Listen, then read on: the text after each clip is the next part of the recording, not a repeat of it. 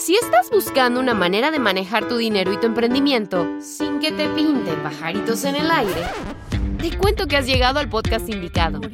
Bienvenidos al podcast de bolsillo con Maru y David. Tu espacio para hablar de dinero sin enredos y desarrollar lo emprendedor en ti.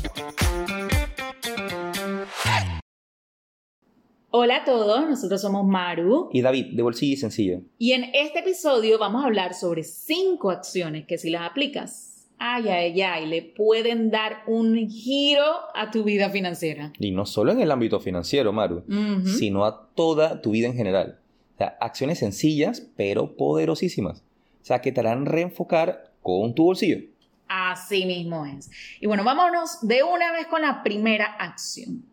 Acción número uno desarrolla una mentalidad de crecimiento. A ver, ¿qué significa una mentalidad de crecimiento? Bueno, es básicamente cuando tú tienes la apertura para aprender, ¿ok?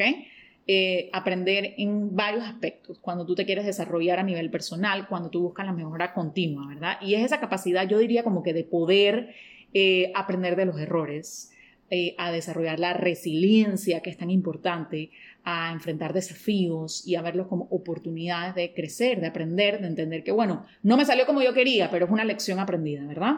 La mentalidad de crecimiento es una capacidad que se aprende y es súper, súper vital para desarrollarla cuando nosotros queremos crecer financieramente, cuando queremos salir de deudas, por ejemplo, o poner quizás nuestras finanzas en orden, o quizás queremos comenzar a invertir, ¿verdad? Y es probable que tú vayas a cometer algunos errores en el camino. Todos los cometemos, es normal que cometamos errores, no nos las sabemos todas, pero bueno, es muy diferente cuando tú sabes que esos errores son parte del proceso a que simplemente cuando te quedas estancado o no comienzas simplemente por el miedo de cometer errores, ¿verdad? Así mismo es, y eso nos lleva a una segunda acción, y es, y se los digo de frente, o sea, enfócate. Poder enfocarte en lo que es importante te ayuda a canalizar toda tu energía y lograr el resultado. O sea, a veces lo que sucede es que queremos lograr tantas cosas a la vez porque queremos avanzar rápido, ¿no? O sea, rápidamente, pero desperdiciamos toda nuestra energía y recursos sin lograr resultados. para poder enfocarte es necesario que tengas prioridades claras y entender cuál es el paso a seguir. O sea, también tener claro que eh, solo te puedes enfocar en lo que tú puedes controlar hay cosas que están fuera de control, por ejemplo.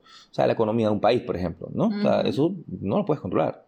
Eh, y eso no significa que no estés enterado de lo que sucede en tu entorno, sino que eh, te enfoques en lo que sí puedes hacer, ¿no? Y, y te enfoques en lo que sí puedes controlar. Exacto, no desperdiciar tu energía en aquello que no puedes hacer nada.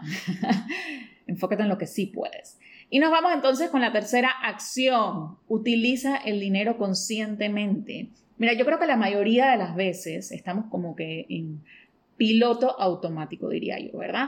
Que si comprando, que si gastando lo que se nos antoja, lo que debería tener, salió eh, esta nueva moda, lo que sea, ¿verdad? Pero en verdad, si nosotros comenzamos a revisar todo el dinero que nosotros hemos utilizado en los últimos tres meses, por ejemplo, ¿qué estaría pasando si tú hoy descargas el estado de cuenta de tu banco de los últimos tres meses y ah. comienzas a revisar? Mm. Comienza a ver, o sea, eso en lo que tú estás gastando dinero hoy está realmente alineado con la vida que tú quieres construir? Esa es una pregunta súper poderosa, porque es muy común ver a personas, por ejemplo, que dicen, ay Maru, yo quisiera viajar, pero es que no puedo pagar, lo que no me alcanza por aquí, la, la, la, la, la, la, la, la. Pero cuando revisan realmente en qué están gastando el dinero, más allá de que si pagar las cuentas, te das cuenta que en verdad la persona, bueno, come afuera todos los días. ¿Por qué? Porque no quiere cocinar. O se la pasa pidiendo comida por delivery todos los fines de semana. O miles de cosas que quizás le resuelven en el momento y son cómodas, es parte de la gratificación instantánea, pero no están alineadas con sus objetivos, ¿sí? Eso no significa que esté mal comer en un restaurante, pero cuando ya se te va la mano y te das cuenta que hay cosas tan sencillas o cambios tan sencillos que podrías estar haciendo para poder utilizar el dinero en lo que realmente a ti te importa, pues hay que prestarle mucha atención. Y es que a veces perdemos de vista que el dinero realmente para poder disfrutarlo, pero en las cosas que realmente son importantes para ti. Entonces empieza a revisar a dónde se te va el dinero y pregúntate, oye, en esto que yo lo estoy utilizando, esto está alineado con lo que yo quiero lograr, esto está alineado con lo que yo quiero construir. comienza a revisar si estás utilizando el dinero conscientemente.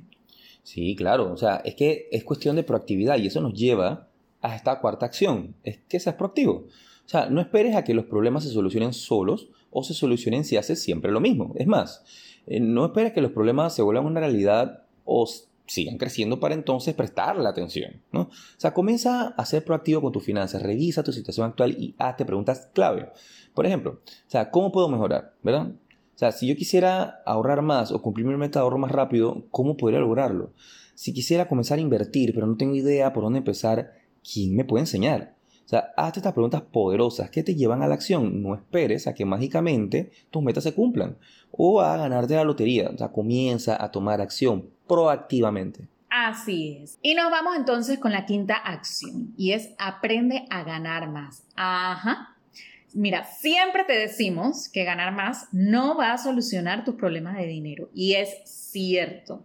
Ganar más no va a solucionar ningún problema, ¿ok? Cuando no sabes administrar un dólar, no vas a saber administrar mil, ¿ok?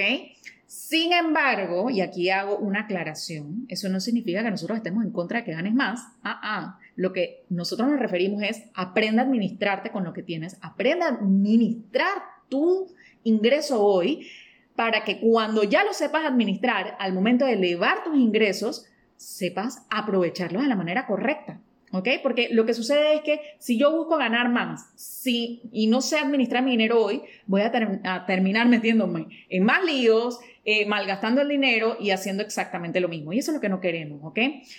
Pero una vez ya tú sepas administrarte, es súper importante que siempre busques la capacidad para poder generar más. ¿Por qué? Esto es súper potente y te ayuda a construir tu patrimonio, te ayuda a mejorar tu calidad de vida, te ayuda a regalarte inclusive experiencias de vida que son tan, tan valiosas. Ganar más dinero siempre empieza en tu mente. ¿Ok? Muchas veces cuando tenemos un trabajo corporativo nos limitamos a que, oye, es, que solamente puedo generar ingresos con el salario y en verdad es falso. Pensamos que el trabajo lo es todo. Puede ser súper importante, pero no. Tú tienes muchísimas habilidades, tú conoces gente, tú tienes experiencias que puedes monetizar. Eso no significa que tener el trabajo esté mal para nada, pero es importante que tú aprendas que tú tienes la capacidad también de generar otro tipo de ingresos, de desarrollar otro tipo de habilidades que te ayuden a generar más, ¿sí? Y que eso sea una gran motivación para comenzar a construir la vida que tú quieres, ¿verdad? Así mismo es. O sea, y les hago la pregunta, ¿qué les pareció? O sea, ¿qué les parecieron estas acciones? O sea, darle un giro financiero a tu vida requiere de compromiso, pero sobre todo acción. Así que ya lo sabes, ¿cuál de estas acciones te comprometes a empezar hoy? Y sin más, hey, gracias por acompañarnos en este episodio del podcast de Bolsillo. Un fuerte abrazo a todos. Y nos vemos en el próximo episodio. Esto fue el podcast de Bolsillo con Maru y David. No te olvides suscribirte para recibir el mejor contenido de dinero y emprendimiento. Búscanos en Instagram como Bolsillo y Sencillo. Nos vemos en la próxima.